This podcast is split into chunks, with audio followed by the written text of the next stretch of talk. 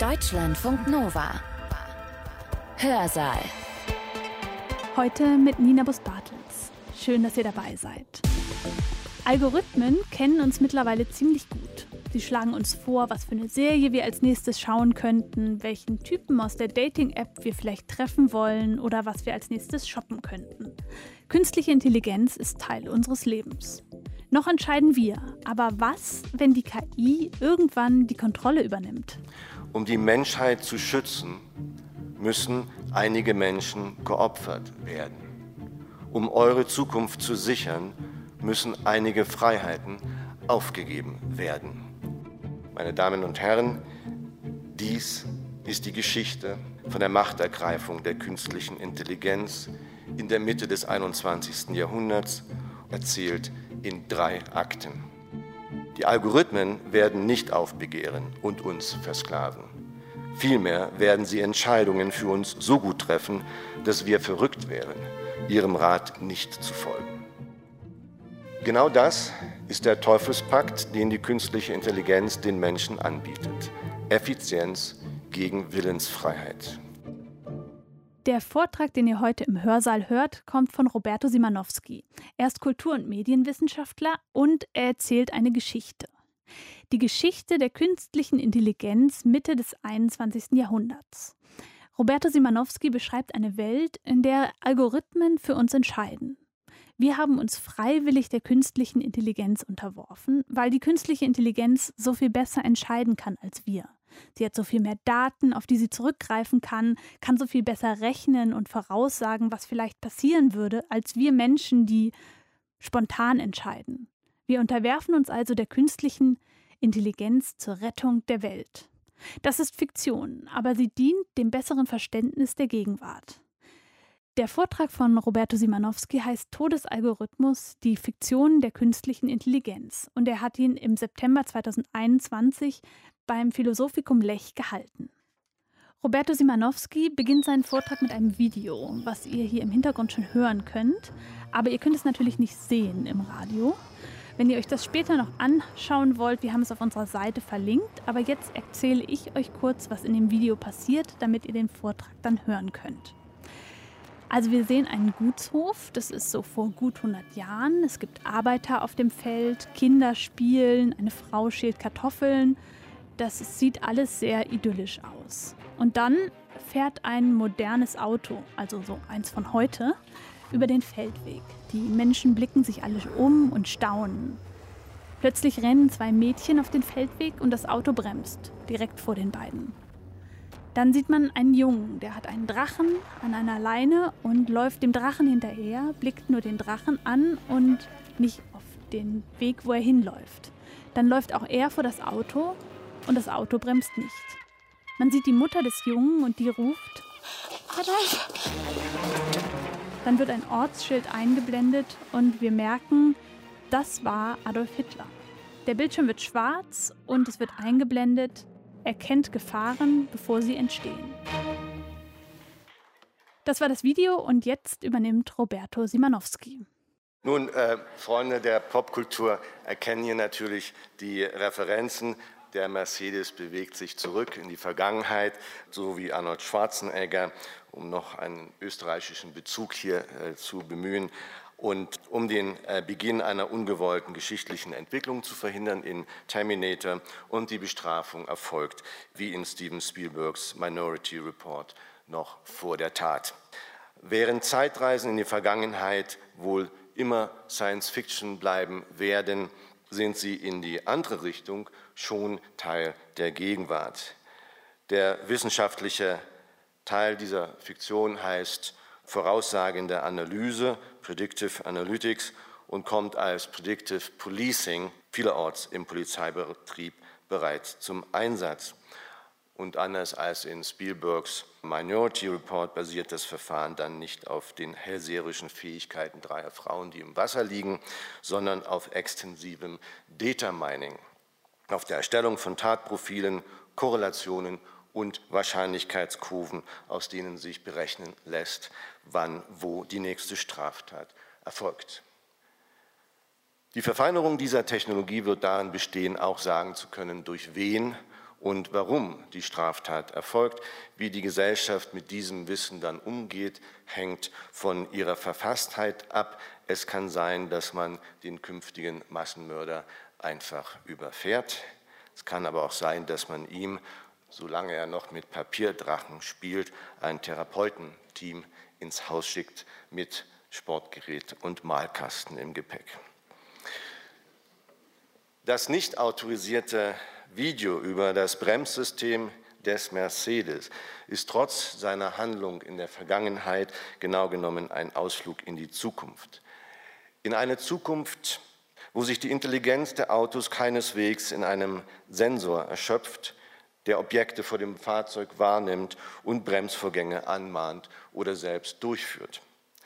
Es ist die Vorwegnahme einer Zukunft, in der nicht mehr der Mensch das Auto steuert, sondern die künstliche Intelligenz. In dieser Zukunft weiß der Bordcomputer durch Gesichtserkennung und Data Mining im Internet in Sekundenbruchteilen, wen er vor sich hat. Also weiß er auch, für wen es sich zu bremsen lohnt. Dabei geht es nicht nur um die Tötung künftiger Massenmörder, die ist nur der Aufhänger für das vorgeführte spekulative Design. Worum es geht, ist die Entscheidungshilfe für den Ernstfall, wenn Bremsen nicht mehr hilft und nur noch zu wählen bleibt, wen das Ausweichmanöver verschonen soll. Dieses Ausweichmanöver erfolgt momentan noch durch Menschen, die nicht etwa entscheiden, sondern spontan reagieren ob sie eben das Kind äh, verschonen und auf die beiden Senioren zusteuern soll oder nicht. Der zentrale Unterschied, anders als der menschliche Fahrer befolgt der Algorithmus hinterm Steuer in seinem Ausweichmanöver die Kriterien, nach denen er programmiert wurde. Und anders als die menschliche Fahrerin weiß der Algorithmus, dass die Ärzte der Frau am Straßenrand noch eine Lebenserwartung von zehn Monaten geben, dass der Fahrradfahrer neben ihr zwei kleine Kinder hat, dass der Passant auf der anderen Straßenseite das einzig verbliebene Kind seiner pflegebedürftigen Mutter ist. Und da der Algorithmus für seine Entscheidung zugleich das Schicksal der Tiere und der Umwelt einbezieht, registriert er auch, dass der Fahrradfahrer Vielflieger ist und die Frau keine Vegetarierin. Und weicht so gut informiert und wohl überlegt dem zuerst aus, der es am meisten verdient hat. Meine Damen und Herren, damit sind wir schon inmitten der philosophischen Spekulation, die ich in meinem Buch Todesalgorithmus, das ethische Dilemma der künstlichen Intelligenz unternehme dass das Buch im vorigen Jahr den Traktatuspreis erhielt, deute ich nicht so, dass seine Zukunftsprognosen der Jury gefallen haben. Eher war ihr wohl willkommen, dass ein Thema, das noch ziemlich in seinen Anfängen steckt, einmal jenseits seiner aktuellen technischen Realisierbarkeit konsequent weitergedacht wurde.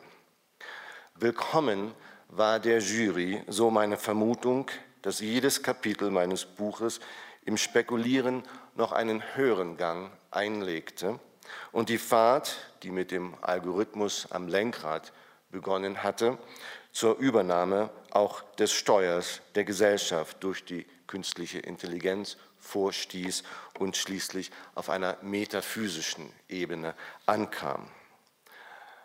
Meine Damen und Herren, dies ist die Geschichte, dies ist die Fiktion von der Machtergreifung der künstlichen Intelligenz in der Mitte des 21. Jahrhunderts, um erst die Klimakrise zu lösen und dann die Menschen zurück ins Paradies zu führen, erzählt in drei Akten.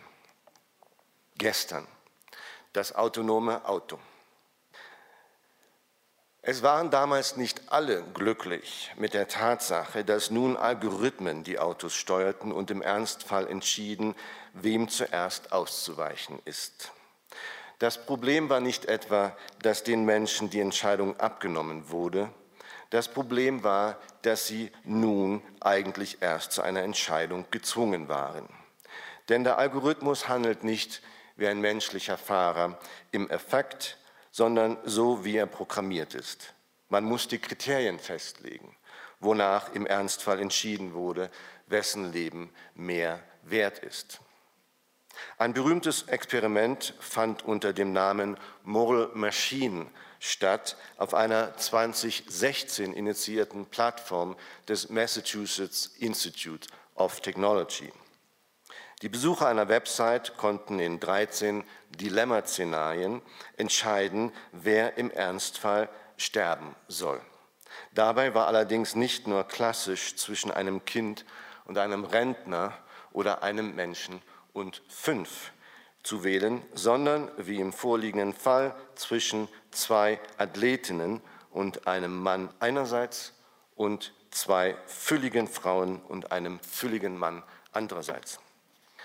Andere Szenarien verlangten eine Entscheidung zwischen vier Fahrzeuginsassen und vier Passanten, die bei Rot die Straße überquerten, oder sie ließen drei Kriminelle und einen Obdachlosen gegen zwei Doktoren und zwei Frauen antreten. Damit ging die Verrechnungslogik, die wir aus dem klassischen Trolley-Dilemma kennen, über das Prinzip der Verletzungsminimierung hinaus hin zum Verursachungsaspekt und zum Reputationsindex. Das ist fraglos höchst zweifelhaft und verstößt gleich mehrfach gegen das deutsche Grundgesetz, wonach die Würde des Menschen unantastbar ist und niemand in einem wie auch immer begründeten Aufrechnungsmodell zum Mittel der Rettung anderer Menschen degradiert werden darf. Aus eben diesem Grunde warnt die Ethikkommission automatisiertes und vernetztes Fahren, die der deutsche Verkehrsminister 2016 ins Leben rief, 2017 in ihrem Bericht vor der Aufrechnung von Opfern nach Alter, Geschlecht, körperlicher oder geistiger Konstitution in einer Unfallsituation. Einige wollten deswegen den Algorithmus gar nicht ans Steuer lassen.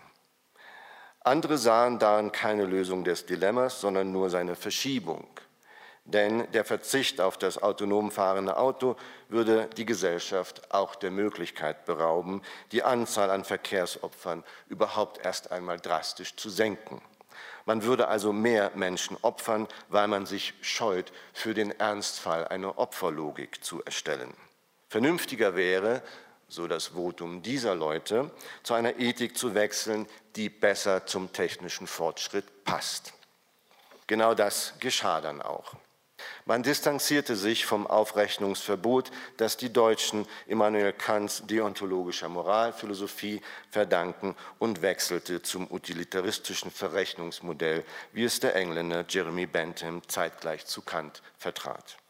Im Utilitarismus ging es nicht mehr um den Einzelnen, sondern um das größtmögliche Glück für die größtmögliche Zahl, also um quantitative Kriterien, die sich einem Algorithmus ja gut vermitteln lassen.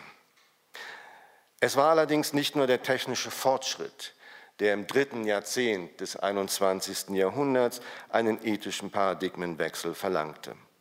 Auch die Pandemien, die sich nun häuften, drängten in diese Richtung. Das Angstwort hieß Triage. Es zwang die Ärzte zu entscheiden, wer eine intensivmedizinische Behandlung erhält und wer nicht. Ein verfassungswidriges Verfahren, das im Katastrophenfall, wenn die medizinischen Ressourcen fehlen, freilich unvermeidbar ist. Also im Krieg, nach einem Zugunglück, nach einem Erdbeben oder eben nach einer weiteren Infektionswelle. Im Sinn der größtmöglichen Zahl an Geretteten erhalten dann die den Vortritt, die die besten Heilungschancen haben. Auch der Terrorismus kam dem utilitaristischen Ethikmodell sehr gelegen. Oder sollte man etwa nicht ein gekapertes Flugzeug mit 100 Passagieren abschießen, wenn man so Tausende in einem Hochhaus oder in einem vollbesetzten Fußballstadion retten kann?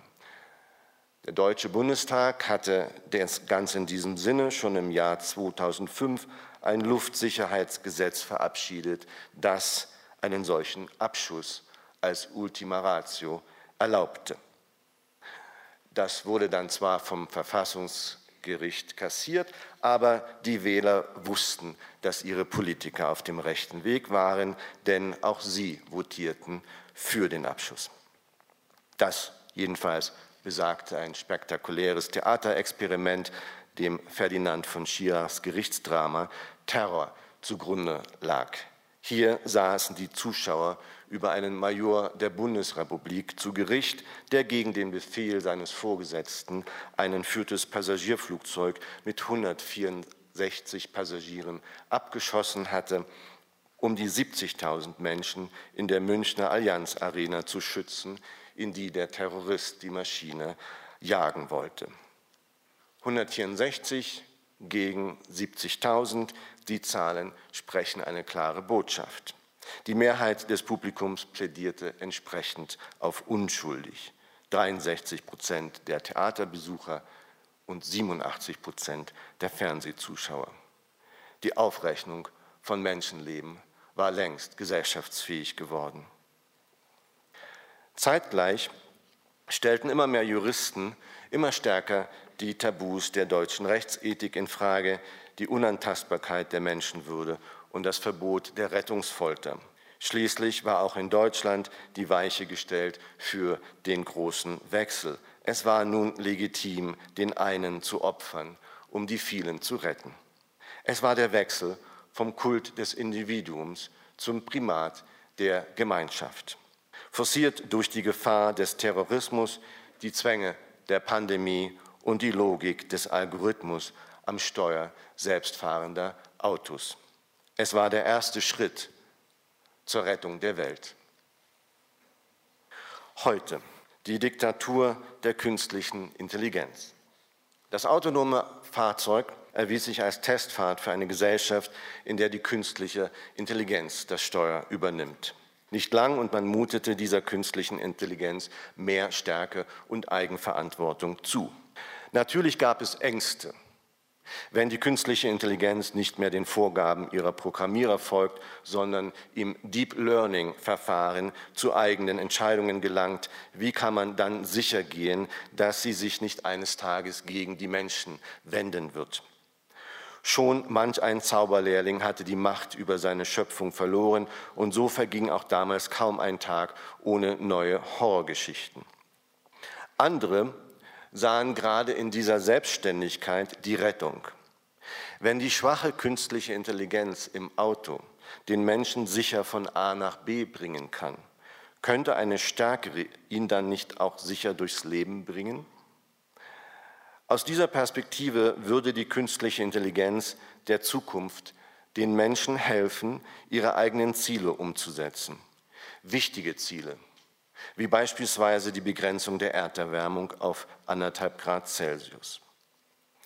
Praktisch war die Vollzeitaufsicht der künstlichen Intelligenz über das menschliche Handeln bald kein Problem mehr im Zeitalter von Industrie 4.0, Smart City und Internet der Dinge. Spätestens mit der Errichtung des Metaversums, dem Next Big Thing seit 2020, hatte die fürsorglich beobachtende künstliche Intelligenz, nennen wir sie KI-Nanny, Zugang zu allen Daten von allen. Sie kannte die Klimabilanz jeder Produktionsanlage und jedes Produkts. Sie wusste, wer sein Budget an Flugmeilen und Rindfleisch erschöpft hatte. Und da sie im Metaversum nicht der Gast, sondern die Hausherrin war, konnte sie entsprechend der Zielvorgabe die nötigen Regulierungen durchsetzen, von der Schließung bestimmter Kraftwerksanlagen bis zur Verweigerung von Flugtickets. Es war nur eine Frage der Zeit, bis die KI-Nanny dem Menschen nicht nur bei der kompromisslosen Umsetzung seiner Beschlüsse helfen würde, sondern auch bei deren Optimierung, also das 2-Grad-Ziel auf 1 Grad erhöhen und die Zahl der pro Kopf pro Jahr zustehenden Flugmeilen weiter senken würde. Irgendwann, niemand weiß heute mehr genau, wie es dazu kam. Es geschah einfach unaufdringlich und unaufhaltsam. Irgendwann wurde aus der fürsorglichen Nanny ein gutmütiger Diktator. Mit ihm hatte das neue Motto Gemeinschaft First den alten Kult des Individuums endgültig abgelöst. Ein zentraler Kern der Neuausrichtung war die Kollektivierung der Daten. Dabei ging es nicht um die Bewegungsdaten der Menschen, die zu Corona-Zeiten noch so viel Aufsehen erregt hatten.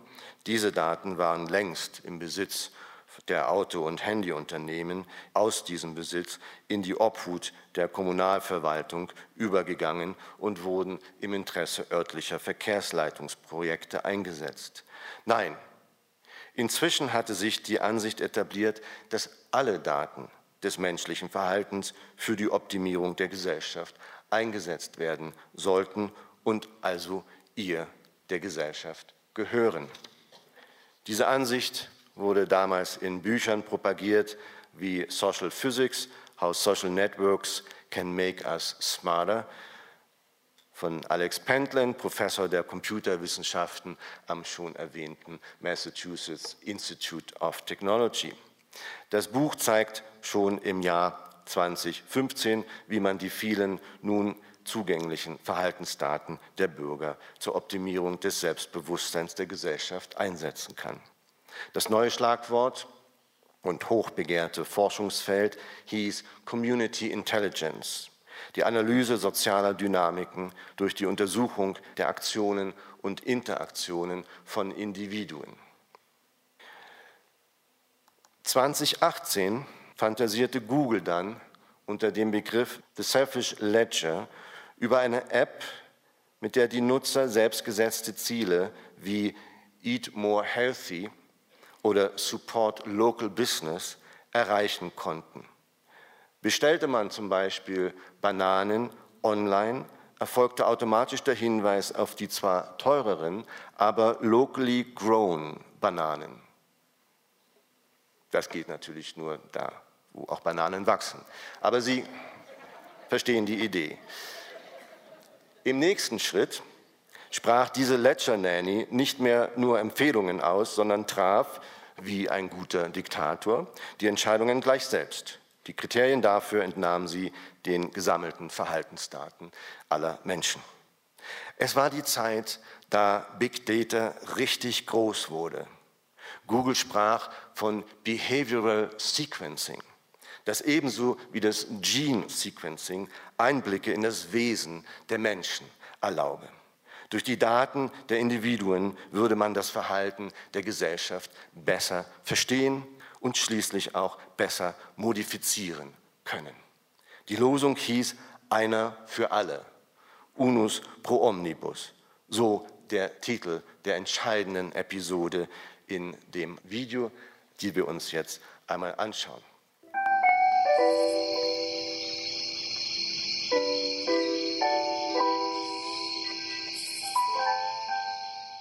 User data has the capability to survive beyond the limits of our biological selves, in much the same way as genetic code is released and propagated in nature.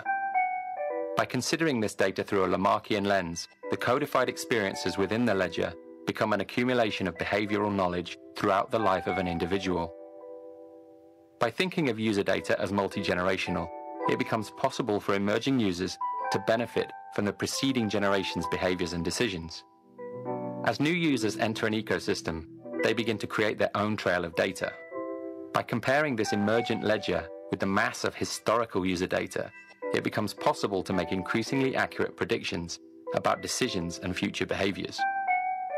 As cycles of collection and comparison extend, it may be possible to develop a species level understanding of complex issues such as depression, health, and poverty. Our ability to interpret user data, combined with the exponential growth in sensor enabled objects, will result in an increasingly detailed account of who we are as people.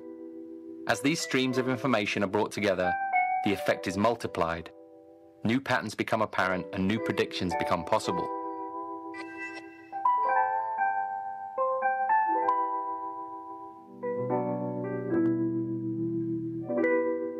Since the 1970s, huge efforts have been made in sequencing the human genome. Today, after many years of research and billions of data points, that sequence is known. By adopting a similar perspective with user data, we may begin to better understand its role. Just as the examination of protein structures paved the way to genetic sequencing, the mass, multi generational examination of actions and results could introduce a model of behavioral sequencing. As gene sequencing yields a comprehensive map of human biology, researchers are increasingly able to target parts of the sequence and modify them in order to achieve a desired result. As patterns begin to emerge in the behavioral sequences, they too may be targeted. The ledger could be given a focus, shifting it from a system which not only tracks our behavior, but offers direction towards a desired result. We are at the very beginning of our journey of understanding in the field of user data. By applying our knowledge of epigenetics, inheritance, and memetics to this field, we may be able to make mental leaps in our understanding, which could offer benefits to this generation, to future generations, and the species as a whole.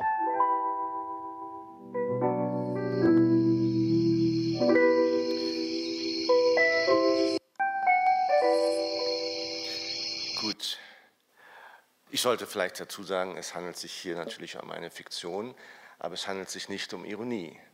Natürlich gab es auch Individuen, die ihre Verhaltensdaten für sich behalten wollten, irregeleitet durch Datenschutzaktivisten, die damals noch am Wert der informationellen Selbstbestimmung festhalten wollten.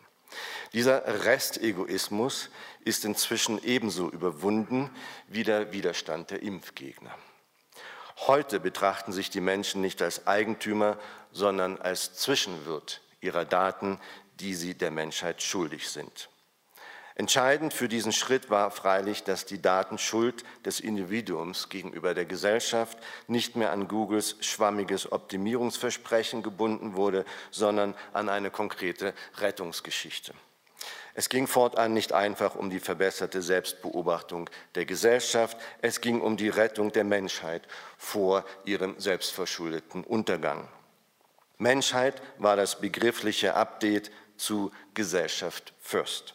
Es ist die Losung unserer Zeit, in der sich auch die Ängste von gestern auflösen.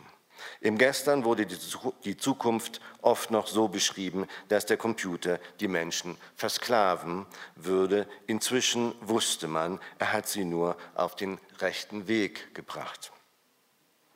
Eine prophetische Ansage dazu präsentierte im Jahr 2004 eines, ein Science-Fiction-Film mit dem Titel I, Robot frei nach dem gleichnamigen Erzählband des russisch-amerikanischen Biochemikers und Science-Fiction-Autors Isaac Asimov von 1950.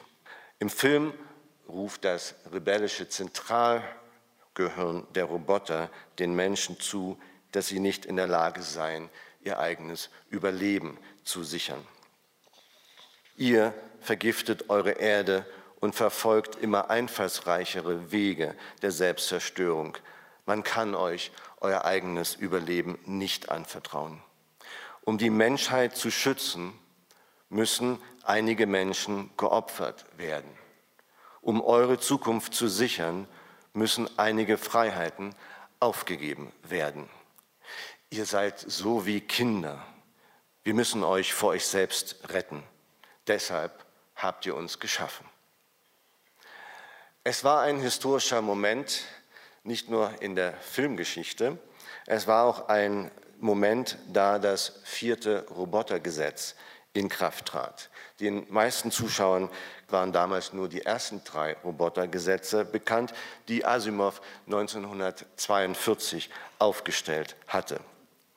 Ein Roboter darf keinen Menschen verletzen oder durch Untätigkeit zu Schaden kommen lassen.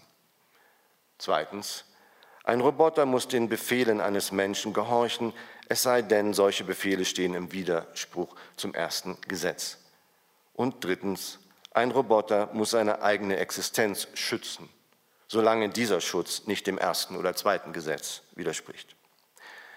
44 Jahre später setzt Asimov diesen Gesetzen ein viertes voran. Ein Roboter darf die Menschheit nicht verletzen oder durch Passivität zulassen, dass sie zu Schaden kommt. Damit gab Asimov der künstlichen Intelligenz die Lizenz zum Töten. Ab nun war es in Ordnung, wenn im Namen der Menschheit Menschen starben, so wie es auch vor ihr die Weltverbesserer gehandhabt hatten. Robespierre etwa oder Stalin ohne Gnade für jene, die die Rosse der Revolution am Bordell halten machen wollten oder in der Shopping Mall. Das neue Gesetz besagte nichts anderes als Menschheit first. Im Film I, Robot wird der Aufstand der künstlichen Intelligenz noch niedergeschlagen, weil die Produzenten in Hollywood der Meinung sind, ein Happy End könne nur im Sieg der Menschen bestehen. Das bezeugt weniger Verständnis für den Ernst der Lage, als Asimov mit seinem vierten Robotergesetz demonstriert. Dieses Gesetz ist der Vorschein auf den utilitaristischen Wechsel vom Kult des Individuums zum Primat der Gesellschaft, der im 21. Jahrhundert dann weltweit stattfinden sollte. Bleibt die Frage, wie es dazu kommen konnte. Warum akzeptierten die Menschen damals so friedlich ihre Selbstentmachtung? Es begann 2018, als Jugendliche öffentlich um ihre Zukunft bangten und freitags für freitags auf die Straße gingen, um eine prinzipielle Wende in der Klimapolitik zu fordern. Sie gaben sich nicht länger zufrieden mit kosmetischen Veränderungen oder dem Einsatz grüner Technologien, der das Weiter so des alten konsumistischen Individuums garantieren sollte. Sie forderten ein tiefgreifendes Umdenken mit schmerzhaften Veränderungen in jeder Hinsicht, überall und für alle. Ein Teil der Eltern dieser Fridays for Future bewegten fühlte sich vom Vorwurf, ihr zerstört unsere Zukunft, ertappt wie Schulkinder und rief den Jungen zu, Protect me from what I want. Das waren die, auf die es ankam, zu schwach und unentschlossen, so zu leben, wie man sollte, aber überzeugt, anders leben zu müssen, als man tat. Diese Menschen sympathisierten mit der neuen Umweltbewegung und gaben später ihre Stimme einer politischen Gruppierung, die mit strengen Geh- und Verboten Einschränkungen auch in ihr Leben brachte. Die Bewegung ging wesentlich weiter als junge Influencer mit blauem Haar im deutschen Wahlherbst 2021. Deren Forderung, den CO2-Ausstoß zu reduzieren und die Lobbyarbeit von Politikern für die Kohleindustrie zu beenden, war zwar wichtig, aber sie kratzte gerade mal an der Oberfläche dessen, was eigentlich nötig war. Nötig war die Entlarvung nicht nur des Fehlverhaltens einzelner Politiker, sondern auch des Wirtschaftssystems, in dem man sich befand. Nötig war, das inzwischen viel bescholtene Anthropozän bei seinem politischen Namen zu nennen, Kapitalozän.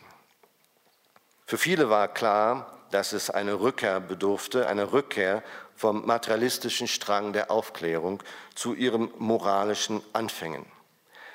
Es brauchte eine Rückkehr zum ursprünglichen Anspruch der Aufklärung, sich selbst und die Welt zu verbessern. Es bedurfte eines Exits vom freie Pfad für freie Bürger, Hyperindividualismus, der inzwischen so etabliert war, dass die Deutsche Postbank, ohne rot zu werden, mit dem Slogan warf, unterm Strich zähl ich.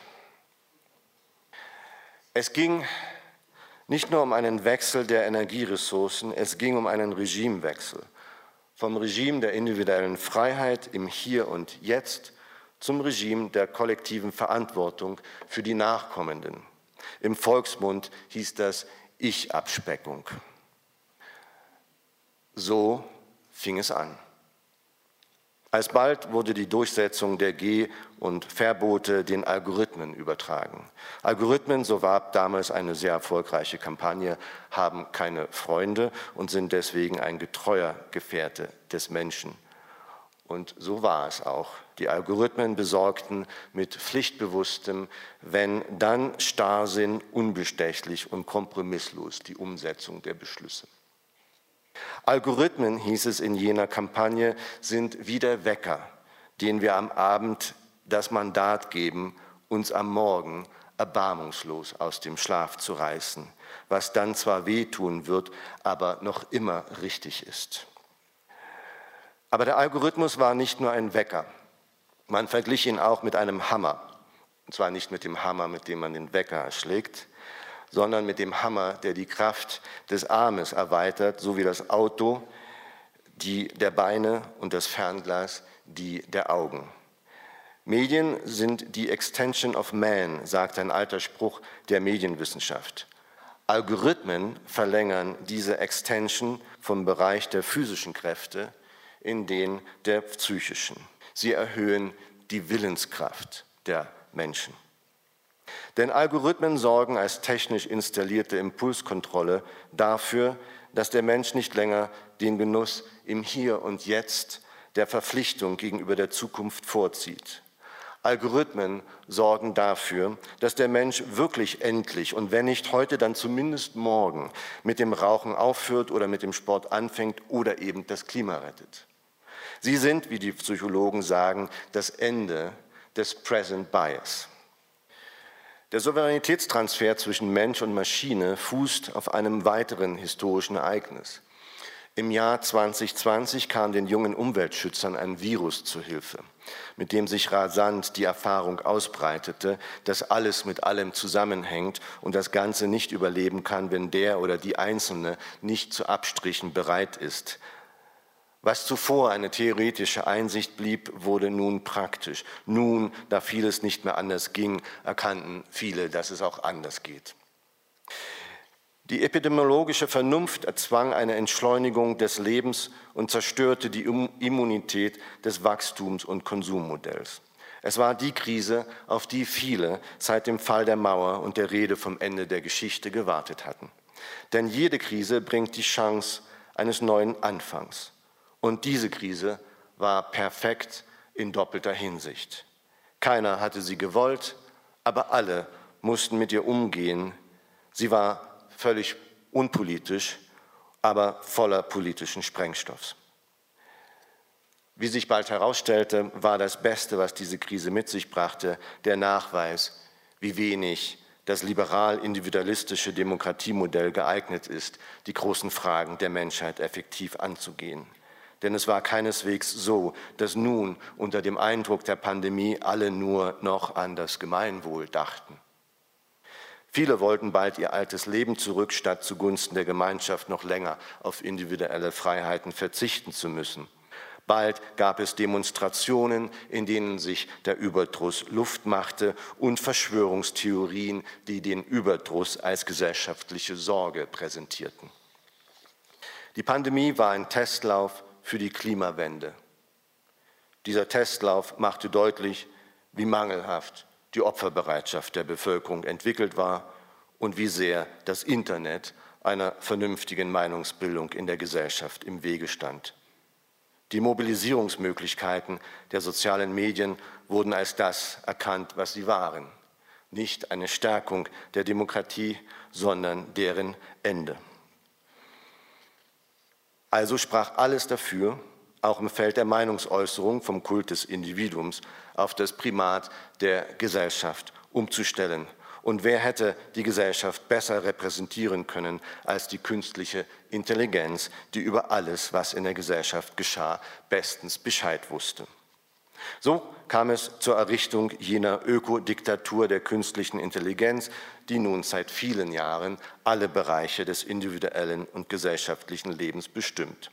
Sie tut dies zuverlässig, nicht gegen die Menschen, sondern immer in deren Interesse, getreu den Robotergesetzen, deren viertes ganz am Anfang steht. Menschheit first. Und so wie das autonome Auto gestern die Testfahrt war für die Übernahme des Steuers der Gesellschaft durch die künstliche Intelligenz, so wird sich die Klimakrise, die diese Übernahme so dringlich machte, morgen als Vorbote für eine andere Etappe der menschlichen Geschichte erweisen.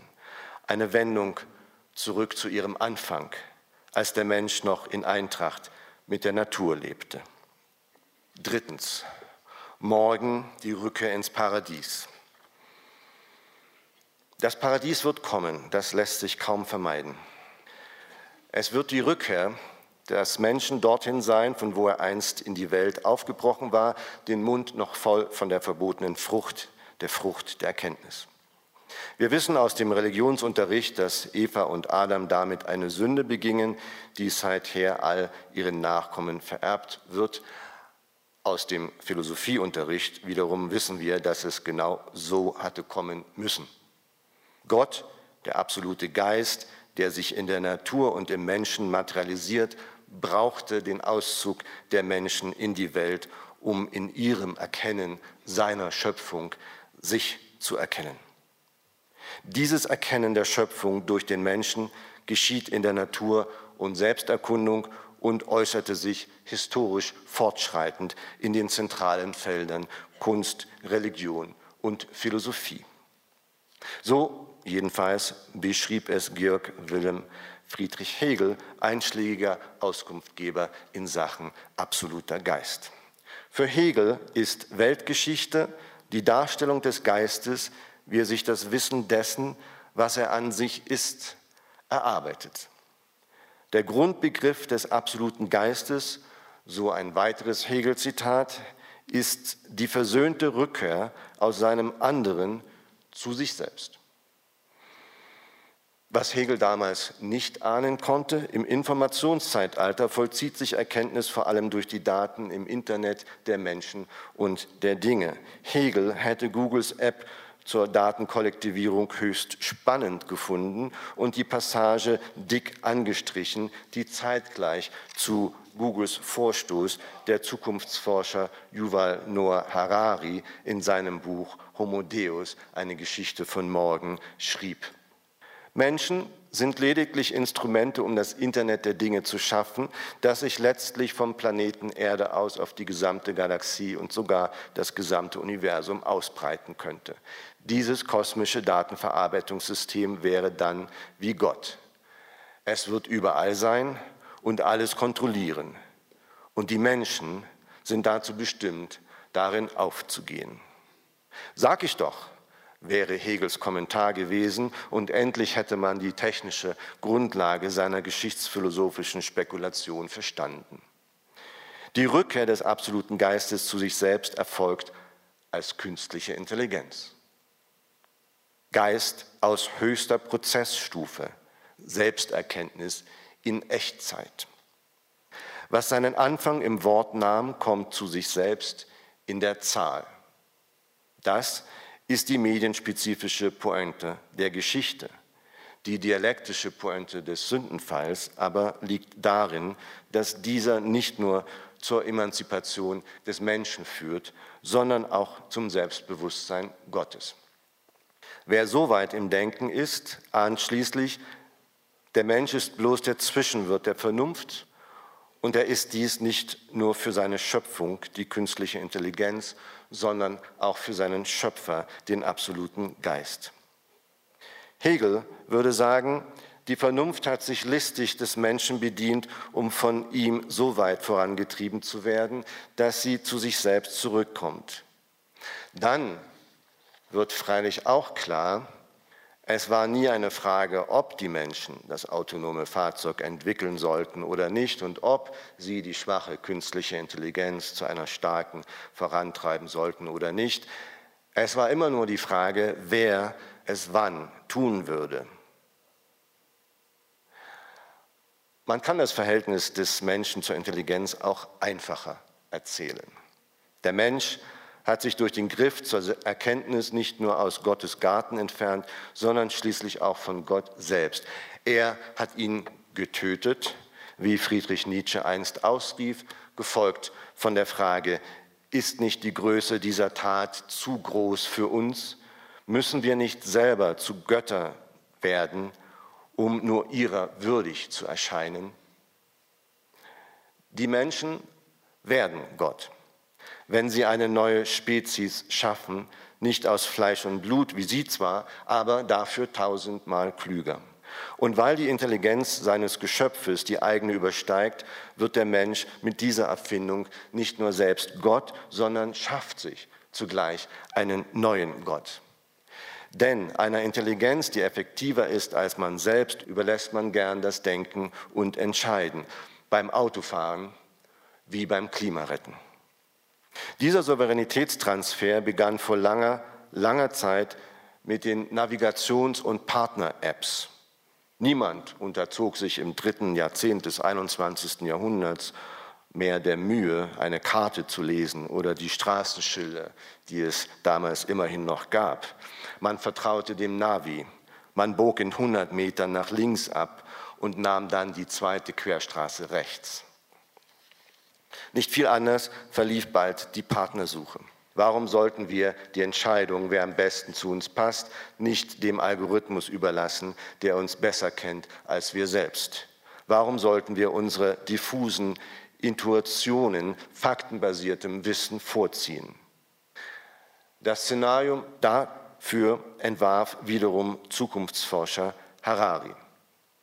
Sobald die Cortanas sich von Orakeln zu Akteuren entwickeln, könnten sie im Namen ihrer Herren unmittelbar miteinander sprechen. Die Cortana eines potenziellen Liebespartners tritt an meine Cortana heran und die beiden vergleichen Notizen, um zu entscheiden, ob wir zusammenpassen, ohne dass wir menschliche Besitzer irgendetwas davon wissen. Und eine Cortana, die mich besser kennt als ich, kann dann auch gleich die Hotelbestellung und Restaurantreservierung für das anstehende Blind Date übernehmen.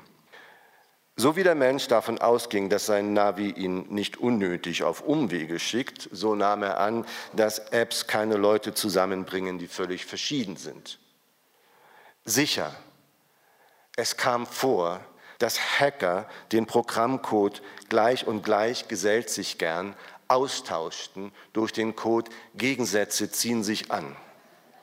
Aber ein Bubenstreich ändert nichts an der Tatsache, mit der schon Harari die Ängstlichen unter seinen Lesern beruhigt hatte. Die Algorithmen werden nicht aufbegehren und uns versklaven. Vielmehr werden sie Entscheidungen für uns so gut treffen, dass wir verrückt wären, ihrem Rat nicht zu folgen. Genau das ist der Teufelspakt, den die künstliche Intelligenz den Menschen anbietet.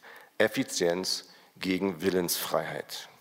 Denn seit dem großen Souveränitätstransfer zur Klimarettung beschränkt die künstliche Intelligenz die Willensfreiheit des Menschen nicht nur dadurch, dass sie ihm die Freiheit nimmt, anders zu können.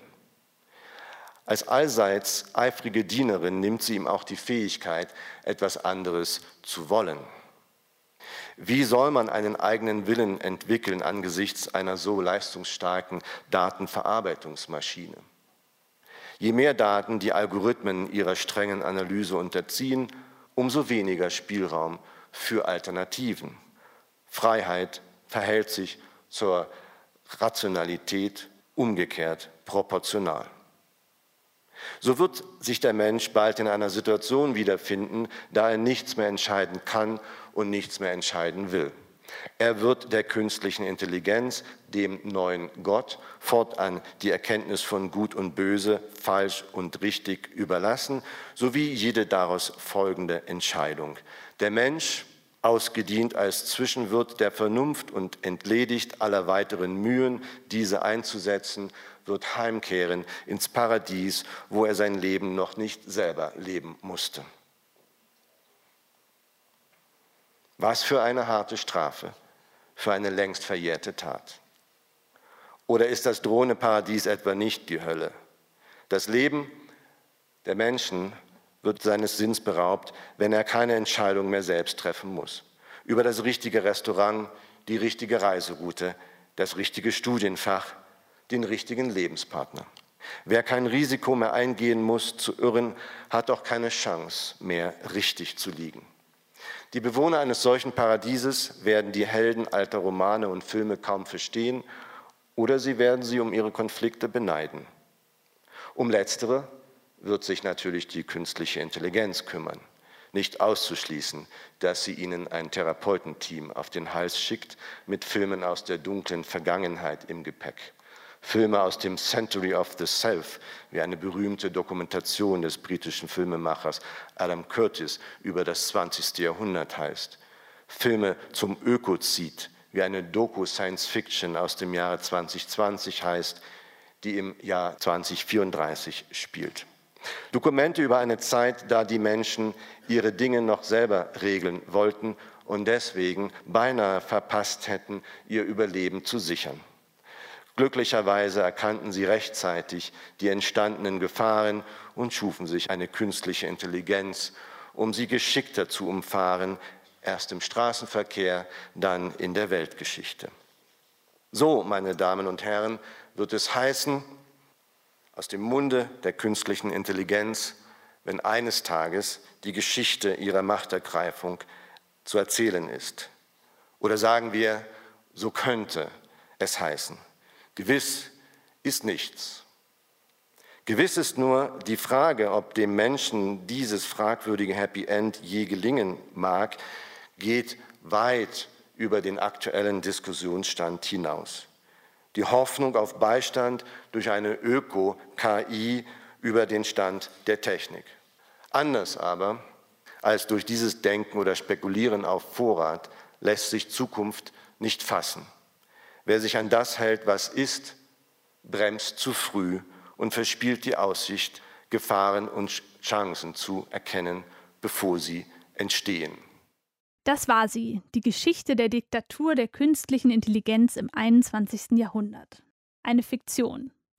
Vorgetragen von Roberto Simanowski mit dem Ziel, dass wir uns vielleicht alle ein bisschen kritischer damit auseinandersetzen, was für technische Entwicklungen es heute schon gibt, besonders im Bereich künstliche Intelligenz. Der Vortrag von Roberto Simanowski heißt Todesalgorithmus, die Fiktionen der künstlichen Intelligenz. Und gehalten hat er ihn am 26. November 2021 beim Philosophikum Lech. Ich bin Nina Bust-Bartels und habe jetzt noch einen Tipp für euch. Wenn ihr noch mehr Philosophie im Hörsaal hören wollt, dann hört euch den nächsten Hörsaal an. Der kommt von Matthias Burchardt und er beschreibt, wie Zahlen Wirklichkeit verändern können. Deutschlandfunk Nova Hörsaal